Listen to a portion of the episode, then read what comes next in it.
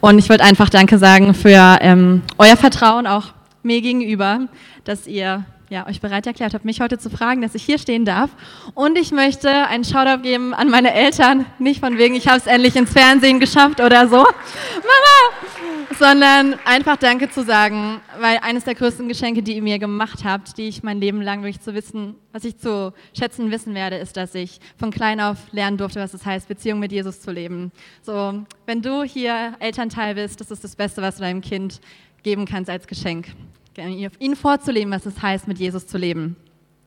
Und falls du hier neu bist, du bist zum ersten Mal da oder zum zweiten Mal da, wir sind Christen. Das bedeutet, wir identifizieren uns mit Jesus Christus. Er hat unser Leben verändert auf die beste Art und Weise, wie du es dir nur vorstellen kannst. Wir lesen in der Bibel, nicht nur ab und zu, sondern immer sonntags und auch hoffentlich unter der Woche. Und die Bibel ist doch so gut, oder? Ich glaube, das ist eigentlich das perfekte Buch ist, um herauszufinden, was es bedeutet, ein erfülltes und gelungenes Leben zu führen. Weil wir erfahren, was es bedeutet, eine Beziehung zu unserem Schöpfer, zu unserem Vater zu haben, zu Jesus, unserem Retter, als auch zwischenmenschlich und wie du eine gesunde Beziehung mit dir selbst führen kannst. Das alles deckt die Bibel ab und noch so viel mehr. Aber ich bin so froh, dass wir Gottes Wort haben. Es hat mir Hoffnung gegeben, es hat mir schon Rat gegeben, ich Weisheit gebraucht habe. So, wir werden heute auch in der Bibel lesen. Steig einfach mit ein. Ich hoffe, du kommst gut mit. Und wir sind in der aktuellen Themenreihe 7 heißt die. Und 7, jetzt fragst du dich, okay, 7 mal ins kalte Wasser. Wie du schon weißt, also ich leite das Creative Team mit den obertollen Leuten. Ich bin so gesegnet, so ein tolles Team haben zu dürfen. Und 7 mal ins kalte Wasser zu springen, vielleicht wird es irgendwann weniger kalt. Das kann schon sein. Ne? Jetzt momentan, okay, wir sind jetzt beim vierten Teil dieser Themenreihe und vielleicht hast du das Gefühl, okay, du bist langsam angekommen in der Themenreihe. So, heute springen wir ins kalte Wasser und zwar in Habgier hinein. Okay, es kann sein, dass heute nach diesem Gottesdienst bist du ein bisschen böse auf mich, bin auf deine Füße gestanden und du musst dir vielleicht nochmal die Predigt über Zorn von Melina anhören. Oder du wartest einfach noch auf die kommende Themenreihe über Stolz von Clarissa. Kannst dir dann einfach aussuchen. So in ein paar Minuten bedeutet es eigentlich, in der Hälfte der Predigt habt ihr die Hälfte dieser Themenreihe geschafft. Obergut. Also, bevor wir hier anfangen, möchte ich eigentlich eine Definition geben zum Thema Habgier. Habgier kennen wir auch unter Habsucht, Raffgier, Raffsucht und Habsucht, ist das übersteigernde Streben nach materiellem Besitz, unabhängig von dessen Nutzen und eng verwandt mit dem Geiz, der übertriebenen Sparsamkeit und dem Unwillen zu teilen. Habgier ist dem Egoismus, der Eifersucht und dem Neid verwandt. So, wenn du hier die verschiedenen Ausdrücke hörst, Egoismus, Eifersucht, Neid, Habgier, Geiz, die sind alle miteinander verwoben und sicherlich nicht voneinander zu trennen, aber wir werden heute uns im speziellen Habgier anschauen. Ich, mich, meiner, mir, Gott segne diese vier, das kennen wir sicherlich alle, oder? Diesen Spruch. Und ich glaube, bei Habsucht geht es wirklich einfach um diese Ich-Bezogenheit. Es geht um mich. Ich bin die erste Person, an die ich denke und die letzte, an die ich denke. Und ich bin so froh, dass wir einem Gott dienen, der uns vor Dingen warnt, oder? Der uns nicht sagt, hey, probier es mal aus und dann schau mal, ob du dich verbrennst, sondern er sagt uns im Vorfeld, hey, das könnte heiß werden und das könnte dir schaden. Und wir sehen ganz klar in Gottes Wort in der Bibel, dass Habgier kein gutes Ende nehmen wird, wenn wir ein habgieriges Herz haben. Und eine lustige Geschichte, und zwar, wir hatten im alten Jugendraum ab und zu mal Filme geschaut an alle Eltern, wenn ihr eure Kinder zu Youth Nights schickt eure Jugendlichen. Wir schauen ja nicht immer Filme an, okay? Also in den letzten zehn Jahren habe ich, glaube ich, drei Filme bei Youth gesehen, Camp 4, Busfahrten nicht mitgerechnet. Aber das ist nicht, was wir dort immer machen. So, ihr müsst keine Angst haben. Eure Kinder bekommen guten Input. Ähm, und wir, wir, saßen hinten, weil die Küche war offen und die coolen Kids saßen so hinten noch bei der Theke, während wir den Film geschaut haben. Und das heißt, wenn der Film nicht so interessant war, konnte man zwischendurch einfach ein bisschen reden. Und währenddessen ich saß da auf der Theke und dann merke ich irgendwann so, es wird an einer Stelle warm, die eigentlich normalerweise nicht so warm wird bei mir. Ich dachte, okay, na gut, habe ich weitergeredet und irgendwann denke ich so, ich sitze auf einer Herdplatte. Okay, jugendlicher Leichtsinn denkt ihr vielleicht jetzt. Man setzt sich nicht auf eine Herdplatte, das weiß ich jetzt mittlerweile auch. Also ich saß auf jeden Fall auf dieser Herdplatte und zwischendurch denke ich so, oh, es wird immer wärmer. Und dann bin ich irgendwann, habe ich gedacht, das kann nicht sein, das kann nicht sein, das ist nicht normal. Bin von der Herdplatte gesprungen, habe gemerkt, dass ich, als ich hochgesprungen bin, eben mit meinem Knie an den Knopf gekommen bin und die Herdplatte aktiviert hatte. So, aber du musst in deinem Leben nicht bestimmte Sachen aktivieren, um zu merken, hey, das kann heiß werden, daran kann ich mich verbrennen. Mach's mir nicht nach. Lass uns hier lesen. In Prediger 5, 9 bis 19 ist ein bisschen längerer Abschnitt, aber ich glaube grundlegend. Wer geldgierig ist, bekommt nie genug. Und wer den Luxus liebt, hat immer zu wenig. Auch das Streben nach Reichtum ist darum vergebens. Je reicher einer wird, umso mehr Leute scharen sich um ihn, die auf seine Kosten leben wollen. Der Reiche kann seinen Besitz zwar bestaunen, aber sonst hat er nichts davon. Wer hart arbeitet, der kann gut schlafen, egal ob er viel oder wenig zu essen hat. Der Reiche dagegen findet vor lauter Sorge um sein Vermögen keinen Schlaf. Etwas Schlimmes habe ich auf dieser Welt beobachtet. Wenn einer seinen Besitz sorgsam hütet und ihn dann doch verliert. Nur ein Unglücksfall und schon ist sein ganzes Vermögen dahin. Auch seinen Kindern kann er nichts hinterlassen. So wie er auf diese Welt gekommen ist, muss er sie wieder verlassen. Nackt und besitzlos. Nicht eine Handvoll, nicht ein iPhone. Kann er mitnehmen von dem, wofür er sich hier abmühte. Es ist so teuer, gell? Es ist zum Verzweifeln. Wie er kam, muss er wieder gehen. Was, er, was hat er also von seiner harten Arbeit? Es ist ja doch alles umsonst. Sein ganzes Leben bestand aus Mühe und Trauer und er hatte nichts als Ärger und Sorgen und plagte sich mit vielen Krankheiten. Eines habe ich begriffen. Das größte Glück genießt ein Mensch in dem kurzen Leben, das Gott ihm gibt, wenn er isst und trinkt und es sich gut gehen lässt. Amen. Bei aller Last, die er zu tragen hat. Das ist der Lohn für seine Mühen. Wenn jemand es zu Reichtum bringt und sich an seinem Besitz erfreuen kann, dann hat er das Gott zu verdanken. Ja, die Früchte seiner Arbeit zu genießen, das ist Gottes Geschenk. Denn wessen Leben Gott mit Freude erfüllt, der denkt nicht viel darüber nach, wie kurz es eigentlich ist. Denn wessen Leben Gott mit Freude erfüllt, der denkt nicht viel darüber nach, wie kurz es eigentlich ist. Lass uns beten. Vater, wir kommen vor dich und ich bete so, wie wir dein Wort heute lesen, dass dein Wort uns liest dass es uns einen Spiegel vorhält, dass wir unsere Herzen checken und schauen, woran hängt unser Herz, wo liegt unser Schatz, liegt er bei dir oder bei anderen Dingen. Ich danke dir, dass du uns veränderst und dass unsere Gedanken heute erneuert werden. Wir lieben dich in Jesu Namen. Amen. Amen. Wer mich kennt, weiß, dass ich gerne Sachen umstelle, Dinge gern neu arrangiere, Atmosphäre gestalte. Ich habe das neulich auch bei Youth erzählt. Ich liebe es, wenn Hintergrundmusik läuft, wenn Kerzen an sind, Stimmungslichter auch da sind, genau. Und meine Mama hätte eigentlich einen Wecker stellen können früher, schon in der Grundschule und später in meiner Jugendzeit. Spätestens alle zwei Wochen habe ich mein Zimmer umgestellt. Also wirklich, ja, ich hatte ein Bett, ich hatte einen Schrank, ein Sofa, E-Piano, Schreibtisch. Ich hatte wirklich sehr viel Auswahl und eine Ikea-Stehlampe. Ganz wichtig. Und ich habe so oft umgestellt und meine Mama wusste immer, wenn es soweit war, nämlich dann im zweiten Stock hat sie das Schieben und so gehört, okay? Weil ich habe nie nach Hilfe gefragt. Ich kann mich nicht an ein einziges Mal erinnern, wo ich nach unten gegangen bin und gefragt habe, Mama, Papa, Sarah, kann mir jemand helfen, mein Bett, meinen Schrank oder so zu verschieben? Weil ich hatte eine Vision für mein Zimmer, ich hatte eine Vorstellung und ich wollte nicht warten. Weil was ist, wenn es heißt, ich kann erst in einer Stunde? Ich wollte es just in dem Moment haben. Das ist immer noch nicht ganz weg. Und dann habe ich nach dem Abi angefangen zu arbeiten, bei Starbucks gearbeitet. Ein paar von euch kennen das sind auch noch ein paar Restas unter uns. Und da habe ich dann quasi mir ein iPhone zugelegt, weil die Arbeitspläne wurden über WhatsApp verschickt. Und davor hatte ich kein WhatsApp. Überlegt mal ein Leben ohne WhatsApp. Kann sich das überhaupt noch jemand vorstellen? Ist ja vielleicht ganz schön, aber es geht, glaube ich, nicht mehr zurück. Dann habe ich mir ein MacBook gekauft, was auch, ich mache keine Apple-Werbung, sorry. Ähm, vielleicht schon Timon Krebs.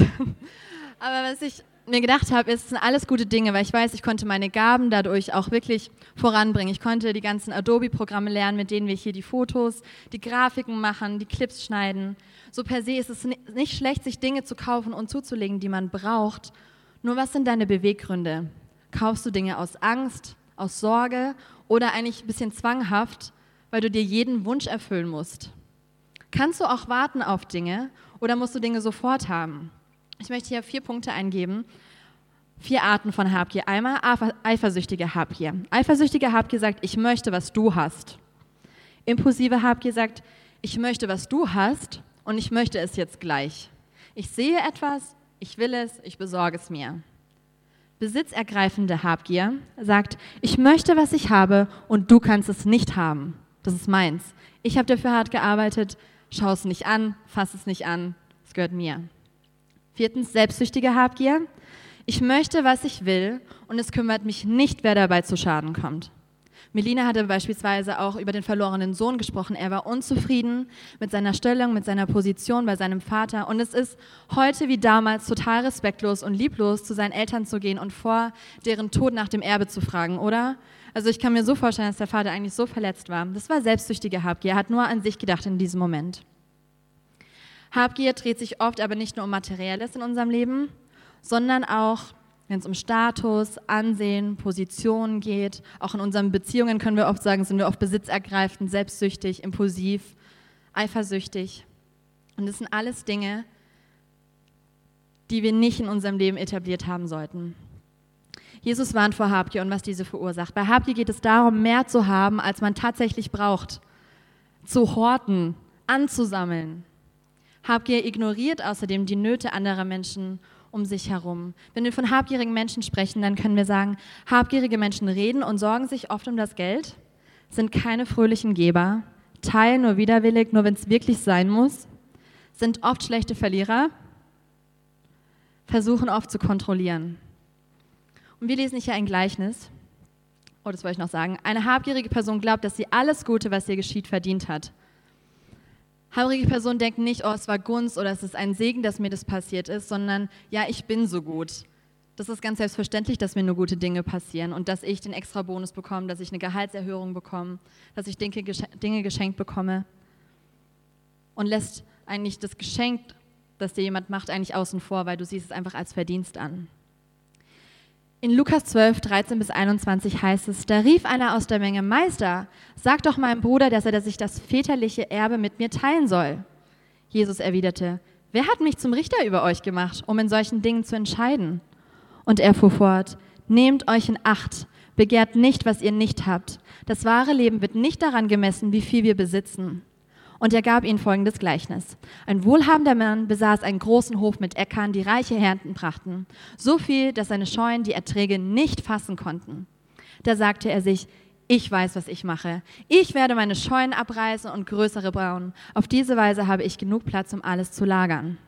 Und dann werde ich mich zurücklehnen und mir sagen, mein Freund, du hast für Jahre genug eingelagert. Genieße das Leben, iss, trink, sei fröhlich. Aber Gott sagte zu ihm, wie dumm von dir. Du wirst noch heute Nacht sterben und wer wird denn das alles bekommen? Ihr seht, wie dumm es ist, auf der Erde Reichtümer anzuhäufen und dabei nicht, nicht nach dem Reichtum bei Gott zu fragen. Wenn wir die Geschichte lesen, dann sehen wir eigentlich, wie oft ich hier vorkommt. Ich habe die Idee, ich werde größere Scheunen bauen, ich werde noch mehr einlagern. Und wenn, selbst als er sagt, ich werde dann zu mir sagen, mein Freund, zeigt eigentlich, dass er sich selbst am nächsten ist. Er sagt, okay, es geht um mich. Er hat nicht gesagt, ich brauche größere Scheunen, damit ich anderen Menschen helfen kann, dass ich anderen Nöten begegnen kann, dass ich Gott damit Ehre geben kann, sondern ich denke einfach an mich und kann mich dann zur Ruhe setzen.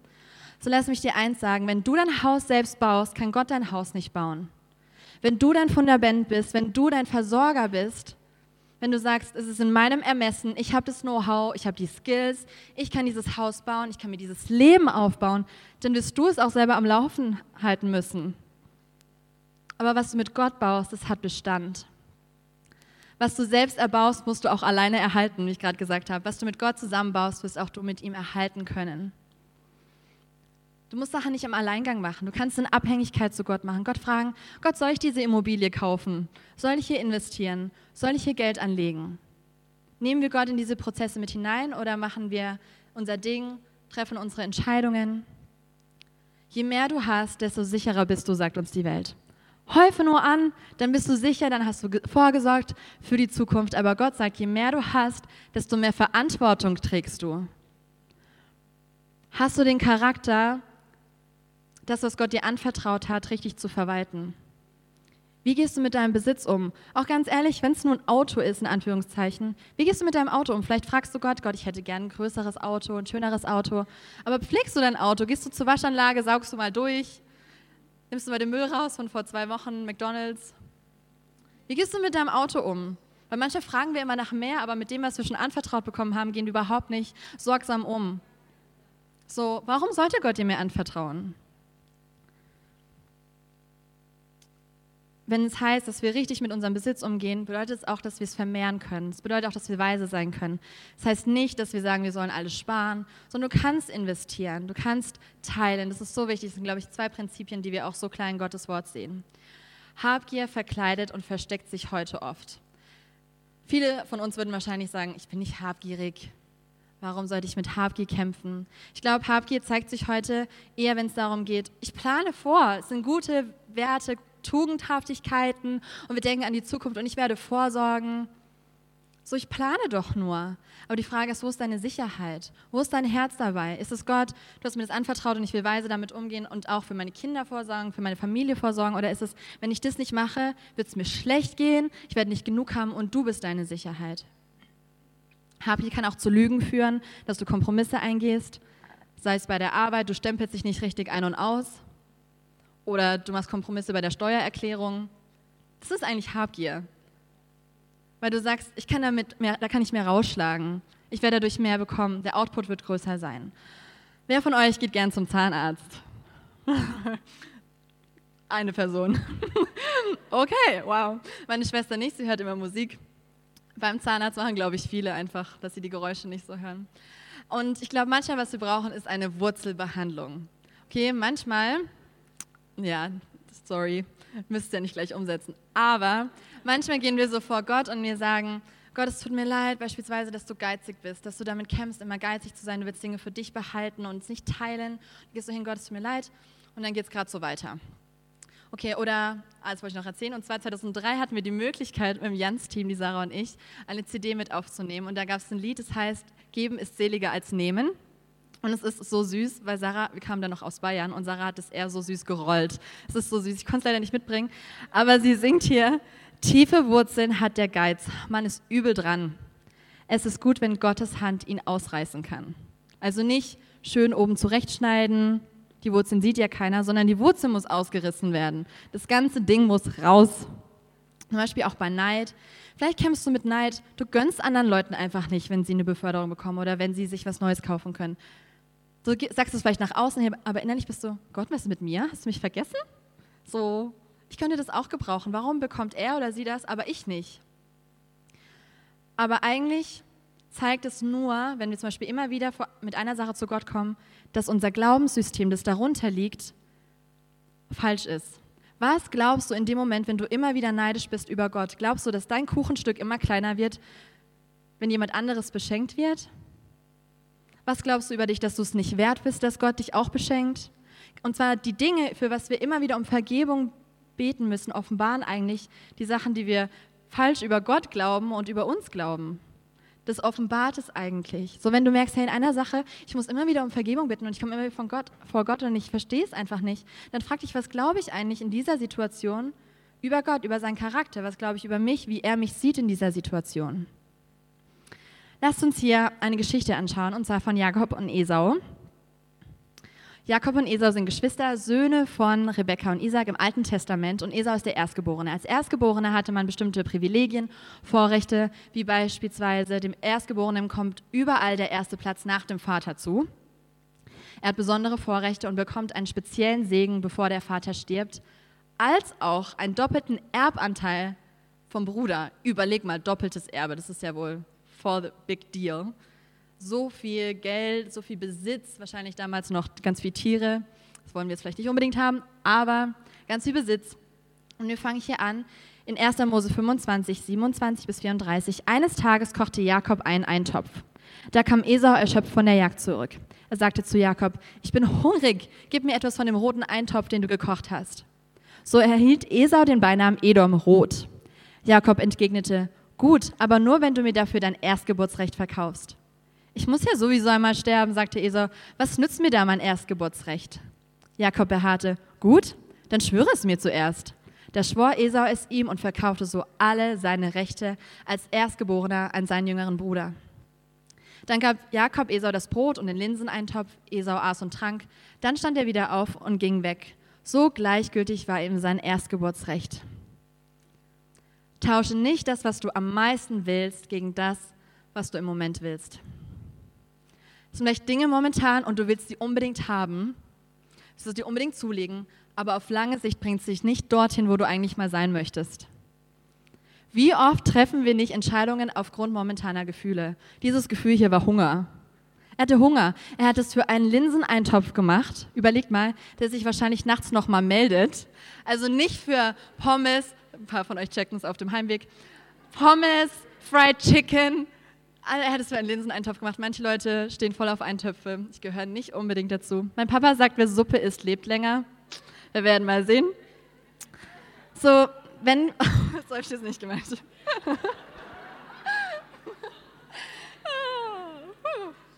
naja, also. Wenn wir erschöpft sind, sollten wir übrigens auch. Die lachen immer noch. Wenn wir erschöpft sind, sollten wir keine schwerwiegenden Entscheidungen treffen. Das wird im Dilemma ändern. Wenn du Hunger hast, manche Leute werden hangry, hungrig und angry kommen zusammen, okay? Und dann treffen sie blöde Entscheidungen. Und Esau erkannte zudem nicht gleich, was ihn diese Entscheidung kosten würde.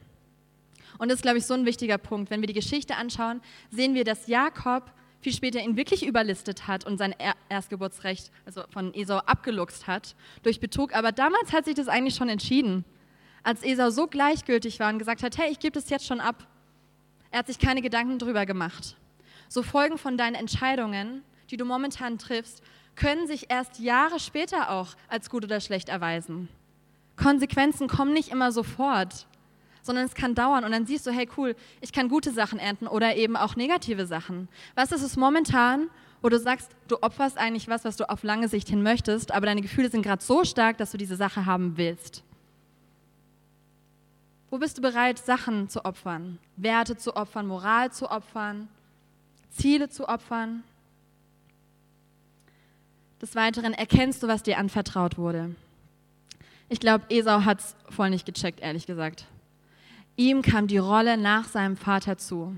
Er war quasi das Oberhaupt nach dem Vater. Wenn der Vater nicht da war, hat er Entscheidungen getroffen. Er hatte einen bestimmten Ruf auf seinem Leben. Aber er ist leichtfertig damit umgegangen, wie wir gelesen haben. So egal war ihm sein Erstgeburtsrecht. Wie gehst du damit um, was Gott dir anvertraut hat? Sei es Besitz, seien es deine Kinder, ist auch Besitz. deine Kinder, dein Ruf, wenn du spürst, hey, Gott hat einen Ruf auf dein Leben gelegt, wie gehst du damit momentan um? Ist es so, ich ziehe lieber das leichte, easy, entspannte Leben gerade vor, weil ich will nicht früher aufstehen, ich will jetzt mich nicht in irgendwas hineinlesen, ich will nicht mein Musikinstrument üben, ich will nicht zu Bandproben oder keine Ahnung, was dein Ding ist, wo du sagst, ich bin nicht bereit, es zu opfern momentan, aber ich kann dir sagen, das hat Auswirkungen. Deine momentanen Entscheidungen haben Auswirkungen. So, wir sollten uns immer fragen, was will ich am meisten? Willst du eine gesunde Ehe? Dann lass den momentanen Flirt. Willst du gute Beziehungen? Dann schau, dass du Versöhnung bekommst in deinen Beziehungen. Sprech dich aus. Vielleicht willst du irgendwann mal einen guten Job haben, aber du bist gerade einfach so faul und du machst einfach gerade gar nichts dafür. Was willst du auf lange Sicht? Überleg dir das mal. Heute Nachmittag, die Woche, was willst du eigentlich in deinem Leben? Was willst du etabliert sehen? Und dann frag dich, die momentanen Entscheidungen, die ich treffe, bringen die mich überhaupt dorthin? Oder es sind so zwei verschiedene Wegen. Wisst ihr, was Jesus am allermeisten wollte? Er wollte uns den Vater zeigen und die Beziehung zwischen Gott und Mensch wiederherstellen. Er wollte sie wiederherstellen. Das ist, was er am allermeisten wollte. Wir lesen in der Bibel, als er im Garten Gethsemane, Gethsemane ist, bevor er verhaftet wird, gekreuzigt wird, dass er sagt, Gott, diesen bitteren Kelch der Kreuzigung, diesen Leidensweg, wenn es geht, dann lass den an mir vorübergehen. Aber nicht mein Wille, sondern dein Wille geschehe. Und in Hebräer heißt es, weil Jesus wusste, welche Freude auf ihn wartete, nahm er den Tod am Kreuz auf sich und auch die Schande, die damit verbunden war, konnte ihn nicht abschrecken. Deshalb sitzt er jetzt auf dem Thron im Himmel an Gottes rechter Seite. Wenn ihr also in der Gefahr steht, müde zu werden, dann denkt an Jesus. Wie sehr wurde er von sündigen Menschen angefeindet und wie geduldig hat er alles ertragen. Wenn ihr euch das vor Augen haltet, werdet ihr nicht den Mut verlieren. Jesus wusste, welche Freude auf ihn warten würde, deswegen konnte er es aushalten. Du kannst Dinge aushalten, will ich dir sagen. Dinge, wenn sie vielleicht gerade hart sind, aber mit Jesu in dir, mit seiner Kraft kannst du Dinge aushalten. Die bringen dich durch. Er bringt dich durch. Wir haben neulich Unbroken angeschaut, den Film, so ein toller Film, krasser Film, ähm, wo ein Amerikaner, der eigentlich olympischer Athlet war, auch 1936 in Nazi-Deutschland gelaufen ist, ähm, im Krieg den Japanern in die Hände fällt und dort auch versklavt wird. Und sein Bruder hat immer gesagt, halte durch, dann kommst du durch. Und vielleicht musst du das heute Morgen hören. Halte durch, dann kommst du durch. Halte diese momentane Versuchung aus und es wird, sich es wird sich lohnen, auf jeden Fall. Der Prozess der Habgier. Okay, erstmal kommt Versuchung. Man wird nicht mit stinkenden Socken oder so versucht. Okay, es sind immer schöne Dinge, die glänzen, die obertoll aussehen wie im Garten Eden, sie eine tolle Frucht, ein toller Baum, von dem Adam und Eva dann gegessen haben. Und dann kommt Verwirrung. Hat Gott wirklich gesagt, hat die Schlange gesagt, hat Gott wirklich gesagt, dass ihr, ähm, dass ihr nicht davon essen solltet? Weil ihr werdet sein wie Gott, hat die Schlange gesagt. Hat Gott wirklich gesagt? Und wir fragen uns dann, hat Gott wirklich gesagt, dass wenn ich mit meinem Kleinen, was ich habe, treu umgehe, dass mir mehr anvertraut wird? Spielt es überhaupt eine Rolle, wie ich mit meinen Sachen umgehe? Ich glaube ja. Ich glaube, Gott zeigt es ganz klar in seinem Wort, dass er es schätzt, wenn wir gute Verwalter sind, wenn wir gut damit umgehen. Und dann drittens kommt die Täuschung hinsichtlich der darauffolgenden Konsequenzen. Weil die Schlange hat gesagt, ihr werdet sein wie Gott und es ist überhaupt nicht passiert. Oder fühlst du dich wie Gott? Ich hoffe nicht. Weil wir Menschen sind nicht Gott. Und wir werden getäuscht, irgendwie, wenn du dir das kaufst, dann wirst du glücklich werden. Das ist das Einzige, was dir noch im Leben fehlt. Aber materielle Dinge werden dich nie erfüllen. Besitz wird dich nie erfüllen. Ich glaube, das wird unserer Welt einfach so klar auch immer wieder deutlich. Menschen haben so viel mehr, aber sind unglücklich. Und wenn wir uns die Geschichte von Adam und Eva im Garten Eden ansehen, dann sehen wir, dass sie von allen Bäumen essen durften. Überleg mal Garten Eden von allen Bäumen. Das war sicher eine Riesenauswahl. Es war mehr als genug, sicher die besten Früchte. Und ich glaube, dass dieser Baum, der Baum von, wie heißt Erkenntnis von Gut und Böse, war nicht der Baum mit den besten Früchten. Weil ich glaube nicht, dass Gott ihnen das Beste vorenthalten hat. Sondern ich glaube, es war alles richtig toll, was sie da im Garten hatten. Und anscheinend war es einfach nicht genug. So meine Frage ist, was ist dein Genug? Wir haben neulich mit ein paar Mädels darüber gesprochen und gesagt, okay, was ist mein Genug? Weil wenn ich mein Genug nicht definiere, werde ich das mehr als genug, das Gott mir schenken möchte, die Segnungen, die er mir geben möchte, gar nicht realisieren. Dann werde ich sagen, ah ja, das ist wieder neues genug, das ist wieder neues genug und dann steigert sich das immer mehr. Aber vielleicht musst du dich mit deinem Ehepartner, mit deiner Familie mal hinsetzen und sagen, hey, was ist unser Genug? Ist ein, zwei Autos genug? Ist ein, zweimal Urlaub im Jahr genug? Und was darüber hinaus passiert, das ist Gunst, das ist Segen Gottes auf unserem Leben. Und wir können uns noch mehr darüber freuen, wenn wir sehen, Gottes Hand ist auf unserem Leben. So, was ist dein Genug? Wir können so schnell unzufrieden werden und unser Genug wird einfach immer größer. Das ist mein Genug. Erst wenn ich das habe, ist es genug, wenn ich das habe. So, was ist dein Genug? Brauchst du immer das Neueste? Ich wollte einfach ein kurzes Zeugnis erzählen. Und zwar, ich habe ähm, jetzt im Sommer meinen Master beenden dürfen. Gott sei Dank, dieses Kapitel ist endlich geschafft in meinem Leben. Ähm, danke. Es fühlt sich an wie ein Meilenstein. Ähm, man fühlt sich nicht unbedingt so viel schlauer nach dem Studium, würden mir viele zustimmen, glaube ich, die studieren. Aber ich glaube, der Traum eines jeden Studenten ist es, okay, man ist fertig mit dem Studium, dann bekommt man das obergute Angebot, fängt direkt an zu arbeiten und es läuft einfach. Und ich muss euch sagen, das ist bei mir eigentlich wirklich so passiert. Ich habe vor eineinhalb Jahren angefangen, bei einer Firma zu arbeiten in Basel. Und die haben mir Anfang des Jahres gesagt, hey Tabir, wir würden dich gerne übernehmen. Und dann habe ich gedacht, ja super, das passt ja und ich fühle mich wohl und es ist eine super Firma. Und dann habe ich den Vertrag vorgelegt bekommen, habe mir das alles angeschaut und dann davon natürlich auch nochmal drüber schlafen und sich Gedanken machen. Ich habe sehr viel drüber geschlafen, muss ich sagen, zu oft. Und ich habe mir echt Gedanken darüber gemacht, okay, ist es das, was ich will, ist es die Stelle? Und ich wusste, das ist mein Platz, ich soll da bleiben. Aber ich war so unzufrieden. Und nicht, weil es ein schlechtes Angebot war, sondern weil es angefangen hat, ach, vielleicht bei einer anderen Firma würde ich mehr Essensmärkchen bekommen. Da kann man in der Mittagspause in Restaurants und so essen und so. Und in was heißt es Lunch, Lunchchecks. Und ich dachte, oh, ich könnte, bei anderen Firmen würde ich vielleicht noch mehr bekommen. In der Mittagspause haben die vielleicht noch ein Sport, Fitnessstudio, da könnte ich da noch zwischendurch hin. Und dann fängt man an zu grübeln. Ach, eigentlich ist es nicht genug. Und ich muss sagen, es war wirklich ist ein großzügiges Angebot. Es ist gut. Es wäre frech gewesen, wenn ich hingegangen wäre, hätte gesagt, äh, äh, das ist mir nicht genug. Vor allem ist das meine erste Anstellung. So, wenn du einen ersten Job hast, bedank dich, unterschreibe und nimm es an und sei nicht hochmütig, nur weil du studiert hast. Weil es fängt dann so, ich habe so lange studiert, dafür sollte ich denn mehr bekommen? Da überhaupt nicht. Und dann war ich wirklich auf dem Fahrrad gesessen von der Arbeit und da habe ich so richtig gespielt, wie der Heilige Geist am Arbeiten ist in mir und sagt so, Tabea, was machst du da eigentlich gerade? Ich, so, ich überlege nur, ich sorge vor Gott, ich bin am Planen, ob das wirklich das Richtige ist. Und ich hatte meine Antwort schon längst, ja. Aber ich habe auch mit Sophia geredet, sie arbeitet bei der Bank und sie hat so, Tabea, glaubt mir, das ist wirklich ein gutes Gehalt. Ich sehe Gehalter jeden Tag, das ist alles in Ordnung, das ist nicht über den Tisch gezogen oder so.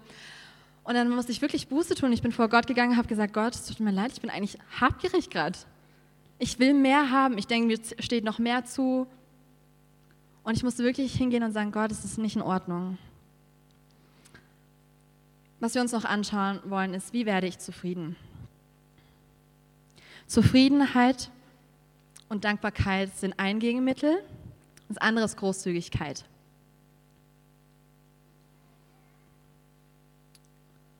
Zufriedenheit kommt, wenn du Gott und seiner Versorgung vertraust. Vertraust du ihm? Glaubst du, dass er mehr als genug hat für dich? 1 Timotheus 6,17 heißt es: Schärfe denen, die es in dieser Welt zu Reichtum gebracht haben, ein, nicht überheblich zu sein und ihre Hoffnung nicht auf etwas so Unbeständiges wie den Reichtum zu setzen, sondern auf Gott. Denn Gott gibt uns alles, was wir brauchen, in reichem Maß und möchte, dass wir Freude daran haben. Ermahne sie, Gutes zu tun, freigebig zu sein und ihren Besitz mit anderen zu teilen. Wenn ihr Reichtum in solchen Taten besteht, ist das im Hinblick auf ihre Zukunft eine sichere Kapitalanlage und sie werden das wahre Leben gewinnen. Und wir wollen alle das wahre Leben, oder? Wie werde ich zufrieden? Punkt Nummer zwei. Zufriedenheit kommt, wenn du anerkennst, dass Gott niemals versagen oder dich verlassen wird. Er wird nicht vergessen, dich von der Schule abzuholen. Wahrscheinlich ist es sicher einigen von uns mal passiert. Wo es vergessen. Gott wird nicht vergessen, ein Pausenbrot zu schmieren. Er denkt an alles. An jedes kleine Detail, an jede Rechnung, die vielleicht kommen wird. Hier heißt es in Hebräer 13,5: Lasst nicht die Geldgier euer Leben bestimmen, gebt euch zufrieden mit dem, was ihr habt. Denn Gott selbst hat versprochen, ich werde dich nie vergessen und dich niemals im Stich lassen. Das gibt uns Mut und wir können voll Zuversicht sagen, der Herr ist mein Helfer, deshalb fürchte ich mich nicht. Was kann ein Mensch mir anhaben? In Sprüche 28, 25 heißt es, habt ihr für zu Streit, wer aber dem Herrn vertraut, dem fehlt nichts. Sprüche 11, 24, manche sind freigebig und werden dabei immer reicher, andere sind geizig und werden arm dabei. Wer anderen Gutes tut, dem geht es selber gut. Wer anderen hilft, dem wird geholfen werden. Wir sind gesegnet, um ein Segen zu sein. Es hört nicht bei dir auf, es fängt bei dir an. Vielleicht besser, es fängt bei Gott an, durch dich und dann geht es weiter. Alles steht in unserem Leben, steht oder fällt mit unserer Beziehung zu Jesus Christus. Alles.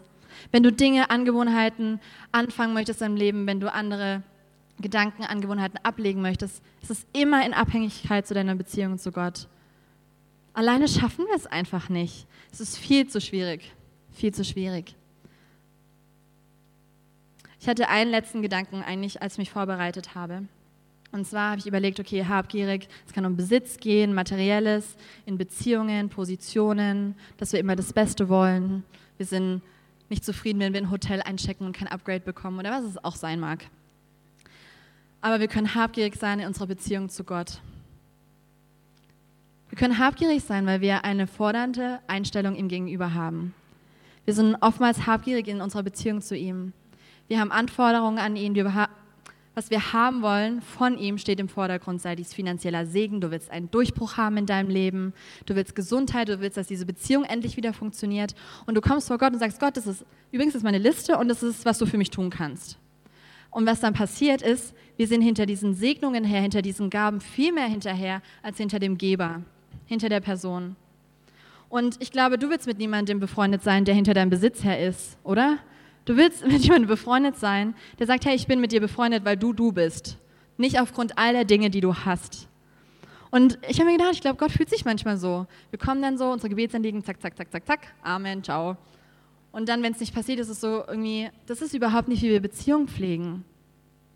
Das ist nicht, warum wir diese Beziehung bekommen haben, dass es ein Kaugummiautomaten ist, wir werfen alles oben rein und hoffen, dass unten die Lösung rauskommt. Es gibt ein Lied von Cody Carnes, Nothing Else, ist ein Lobpreisleiter, und er singt hier, ich bin nicht hier für Segnungen. Jesus, du schuldest mir gar nichts. Mehr als alles, was du tun kannst will ich nur dich. Ich lese es nochmal. Ich bin nicht hier für Segnungen. Jesus, du schuldest mir gar nichts. Mehr als alles, was du tun kannst. Er kann alles tun. Aber mehr als was er tun kann, wollen wir nur dich, Jesus. Kannst du das sagen? Jesus, ich will dich viel mehr als die Segnungen, viel mehr als meinen Besitz, viel mehr als was ich von dir bekommen kann? Oder bist du den Segnungen und Heilung, Gesundheit und so viel mehr hinterher als der Person? Wem gehst du nach? Ich bin so froh, dass wir ihn haben. Diesen Gott, der nicht habgierig ist. Und das größte Geschenk, den größten Segen, den wir bekommen haben, ist eigentlich diese innige Beziehung, die Jesus wiederhergestellt hat zu unserem Vater. Das ist der größte Segen. Egal, was du irgendwann in deinem Leben bekommen wirst, es wird niemals, niemals so gut sein, so groß sein, so erfüllend sein, wie diese Beziehung, die Jesus wiederhergestellt hat zum Vater. Es ist der größte Segen, der einem Menschen zuteil werden kann. Ich bin so froh, dass Gott auch nicht habgierig ist, sondern dass er gesagt hat, ich liebe die Welt so sehr. In Johannes 3,16 heißt es, ich liebe die Welt so sehr, dass ich meinen Sohn gebe. Ich halte ihn nicht vor. Ich sage nicht, hey, er ist besser bei mir im Himmel und ich bin dann von ihm getrennt eine Zeit lang. Nein, er bleibt hier. Nein, ich will diese Menschen so sehr, ich will ihr Herz so sehr, dass ich bereit bin zu geben. Also, uns, also die Frage an uns heute ist, wem bist du hinterher? Wo ist dein Herz? Wo ist dein Schatz? Wem oder was läufst du hinterher? In Jeremia 29,11 heißt es, denn ich allein weiß, was ich mit euch vorhabe. Ich, der Herr, habe Frieden vor euch im Sinn und ich will euch aus dem Leid befreien. Ich gebe euch wieder Zukunft und Hoffnung. Mein Wort gilt. Wenn ihr dann zu mir ruft, wenn ihr kommt und zu mir betet, will ich euch erhören. Wenn ihr mich sucht, werdet ihr mich finden. Ja, wenn ihr von ganzem Herzen nach mir fragt, will ich mich von euch finden lassen. Das verspreche ich der Herr. Und ich kann dir eins sagen, er hält seine Versprechen. Er hält sie. Er macht keine Kompromisse, er überlegt sich es nicht um, weil du dein Wort gebrochen hast, sondern er steht zu seinem Wort. Und lasst uns hier die Augen schließen.